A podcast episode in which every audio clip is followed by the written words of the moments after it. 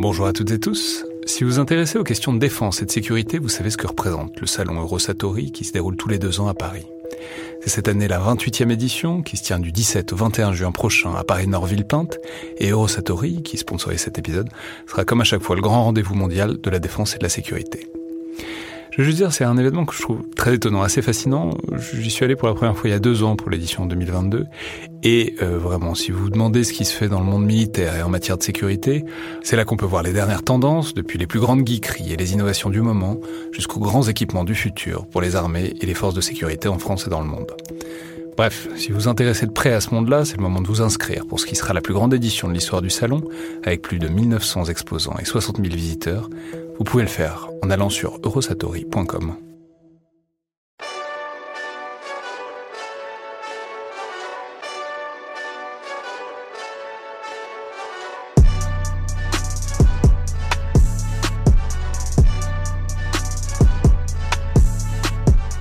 Bonjour à toutes et tous et bienvenue dans le viseur.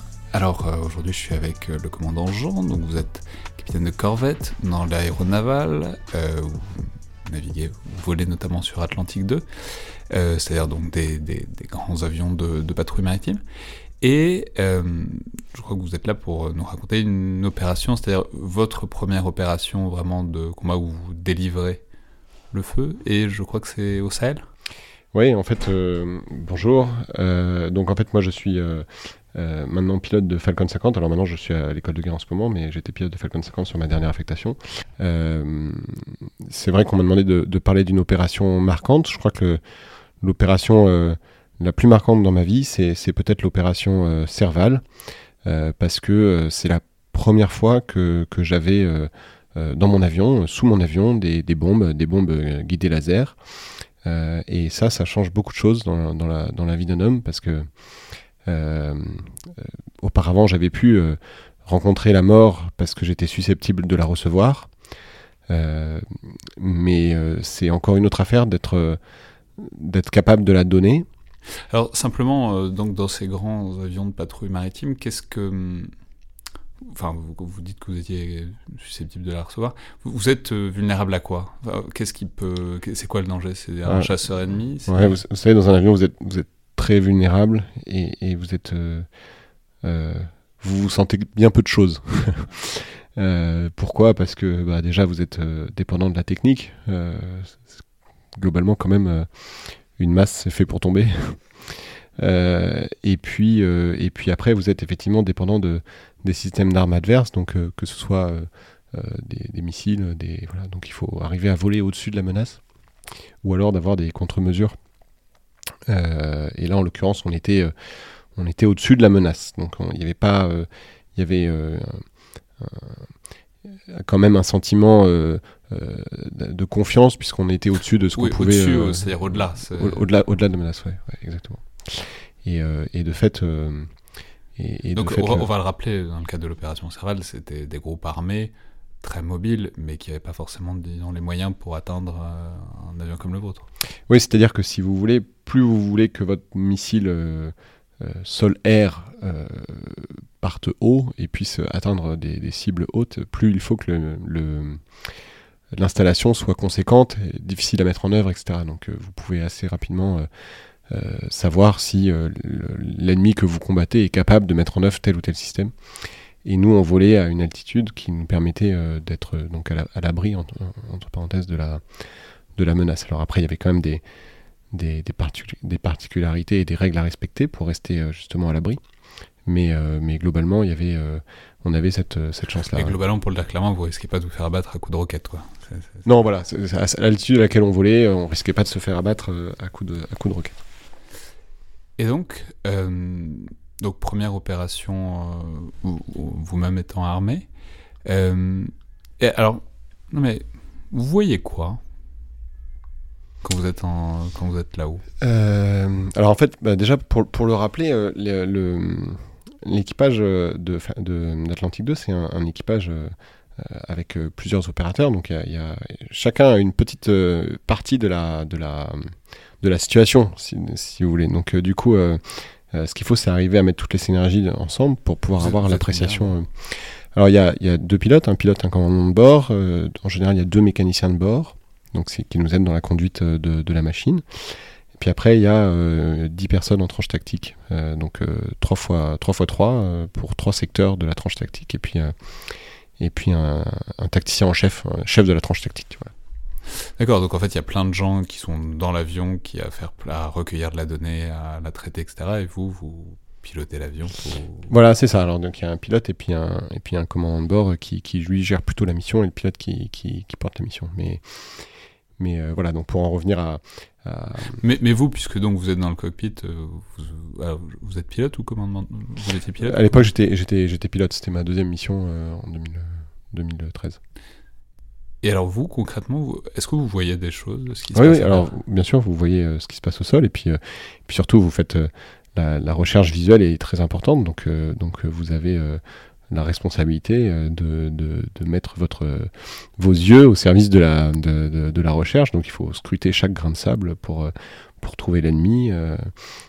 donc c'est une tâche ardue, et puis c'est des vols très longs, donc il faut rester concentré, donc il faut faut savoir euh, reposer ses yeux, euh, revenir. Euh, c'est-à-dire, j'imagine que les, les, gens qui sont à l'intérieur, enfin vos, vos, collègues sont, enfin, il y a c'est bourré de capteurs, il doit y avoir des caméras, des radars dans tous les sens. Ouais. Et, et c'est, mais quand même. La vue, c'est, c'est, ouais, c'est important. La, vue, c'est très important. Alors vous avez effectivement des, des, capteurs. Alors il y a des interceptions de tout ce que vous voulez, mais mais mais, mais la vue, ça reste un capteur très important. Que ce soit d'ailleurs dans le domaine aéroterrestre ou aéromaritime. Euh, C'est pour ça d'ailleurs, je, sais pas, je fais une petite aparté, mais c'est pour ça que quand vous voyez un, un Atlantique 2 ou un Falcon 50, il y a, une grande partie euh, euh, vitrée. Et, notamment sous l'Atlantique 2, vous avez ce qu'on appelle un nez vitré, c'est-à-dire toute une espèce de cabine vitrée pour, pour que l'observateur puisse voir avec, ses, yeux une, des jumelles, des paires de jumelles. Et puis le cas échéant, avec des, des appareils photographiques de précision, euh, pouvoir euh, euh, prendre de l'image. Hmm. Et donc, c'était qui les, les, les, cibles? Enfin, je veux dire, c'était quoi? C'était quatre types dans une Jeep C'était des convois C'était quoi? Bah, le, le ça, dépendait un peu de... Il y avait un peu de, un peu de tout, mais le, c'était beaucoup de l'arme légère. mais l'idée, c'était surtout de, protéger... parce que je ne sais pas si vous vous rappelez, mais Serval, c'était une opération vraiment interarmée avec une grosse composante de l'armée de terre et de, l'armée de l'air également. Euh, la partie marine était, à, part les Atlantiques 2 et les commandos marines, assez, assez, assez faible. Euh, le, but était de, stopper l'avancée des, djihadistes euh, sur le Mali. Et, et, donc on avait des, des, des, avancées de, djihadistes à stopper et, des, troupes, notamment, c'est ça qui nous occupait beaucoup, c'était de, vérifier les abords de nos troupes à nous, vérifier qu'il n'y ait pas d'embuscade ou de, voilà. Donc, euh, notamment, je, peux, je peux vous euh, vous raconter une anecdote d'un moment où on a euh, débusqué un, canon justement qui était en embuscade avec des troupes françaises qui qui, qui, arrivaient. Donc on a, on a, on a pris contact avec avec la chaîne de commandement pour qu'ils préviennent les troupes au sol et qu'ils arrêtent l'offensive parce qu'ils allaient euh, subir des pertes. Donc voilà, c'était ce genre de ce genre de mission. Et c'est c'est facile comme transposition? Enfin, je veux dire, vous, êtes habitué à scruter des vagues, là vous scrutez des dunes. C'est vrai qu'il y a toujours une similarité, mais c'est assez facile. Enfin, c'est assez facile. C'est c'est une question intéressante parce que ce qu'il faut bien avoir en tête, c'est que euh, le euh, l'espace aéromaritime et l'espace euh, désertique ont énormément de, de, de, similitudes. Et les techniques, si vous voulez, de, recherche et de lutte dans ces espaces-là, elles ont beaucoup à voir avec les, techniques de combat aéromaritime. Si je veux faire un parallèle, je dirais que quand vous, cherchez un sous-marin euh, en océan Atlantique, vous allez essayer de, tirer profit de l'environnement pour, pour, pour provoquer des indiscrétions de la part du sous-marin, qui va remonter à la surface avec son périscope ou quoi, pour après pouvoir enclencher la lutte, si vous voulez. Bah, c'est un peu pareil en, en, aéroterrestre avec euh, essayer de tirer profit de, de, de, de l'environnement euh, global, des grandes étendues, du fait que vous savez que c'est compliqué de communiquer, c'est compliqué de se déplacer, il va falloir que les, que les, euh, que les terroristes prennent des, prennent des risques, se, mettent à découvert, et c'est à ces moments-là où vous pouvez les, les intercepter et puis après les, les neutraliser le cas échéant. Mais donc, vous aussi, enfin, c'est-à-dire, c'est pas c'était pas que de l'interarmée. Dans ce cas particulier, vous aussi, vous pouviez les intercepter vous-même. Alors, on a eu euh, pour euh, pour Serval, on a été doté effectivement de de bombes guidées laser qu'on avait euh, donc en soute. Alors, l'idée c'était quoi? C'était c'était de c'était au cas où on, on, ait des contacts sur des sur des sur des cibles et qu'il n'y ait pas de moyens disponibles en euh, début d'opération, bah, qu'on puisse être à même, nous, de, d'avoir des tirs d'opportunité, de, commettre des tirs d'opportunité. C'était ça le, le, but recherché de la manœuvre, euh, étant donné qu'on détectait les, choses, si on ne pouvait pas le traiter autrement, qu'on puisse nous le faire. Euh, et ça, c'était rendu... c'était... Enfin, en tout cas, pour moi, ça a été une, une vraie prise de conscience du fait que, à un moment, c'était à nous que revenait la décision d'appuyer sur le bouton et de, donner la mort. Et ça, c'est quelque chose qui, euh, voilà, que, sur lequel je voudrais insister parce que on pense toujours que le métier du militaire, c'est de, c'est de, enfin, que la spécificité du militaire, c'est de, c'est d'être capable de recevoir la mort euh, pour son pays. Et je, crois que c'est très important de dire que la, singularité du militaire, c'est de, donner la mort au nom de son pays. Et ça, c'est, c'est quelque chose qu'on n'aborde pas assez et qui me paraît fondamental. Comment dire euh, ce genre de, enfin c'est presque une tangente, mais ce genre de, mission, on sait qu'elle est, enfin c'est pris souvent de plus en plus en charge par des drones, euh, des drones euh, au long cours, enfin puisque maintenant les drones ont des capacités de, de maintien sur zone de l'ordre de 24, bientôt 48 heures.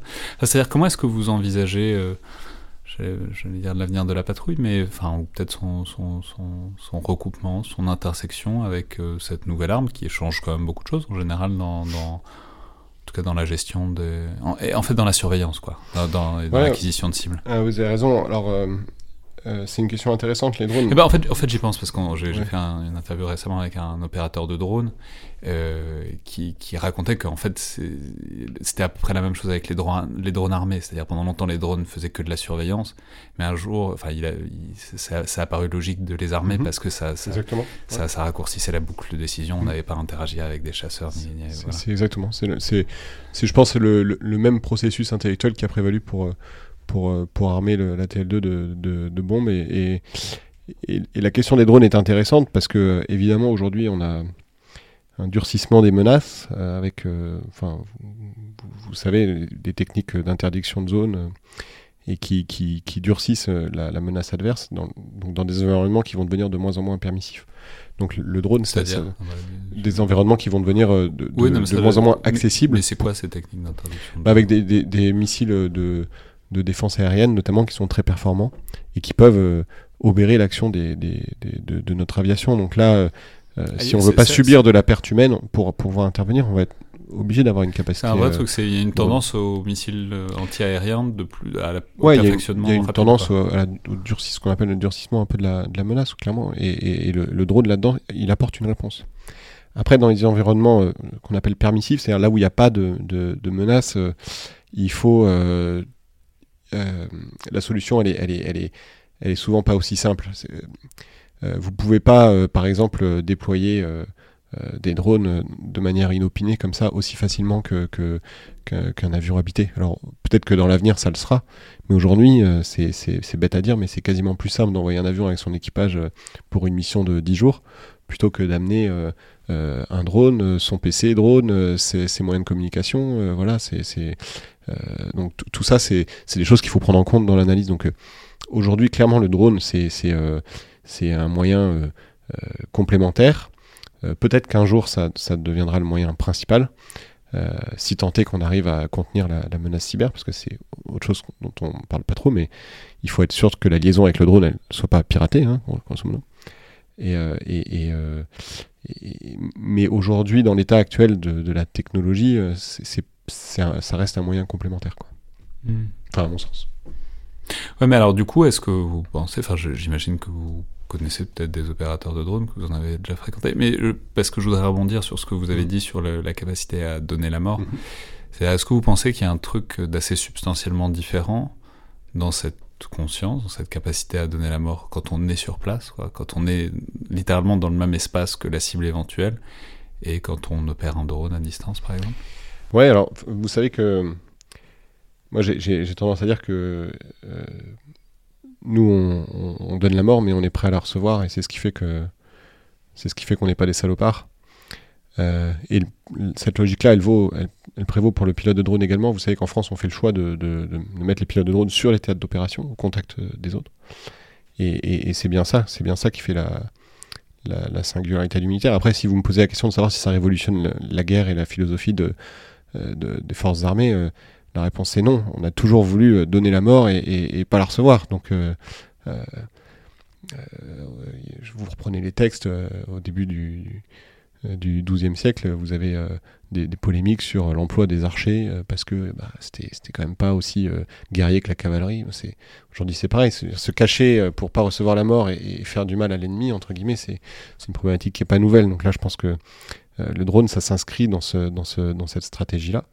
En revanche, enfin voilà, euh, la, vraie, euh, la vraie particularité du militaire, encore une fois, c'est bien cette capacité euh, au nom de la nation de,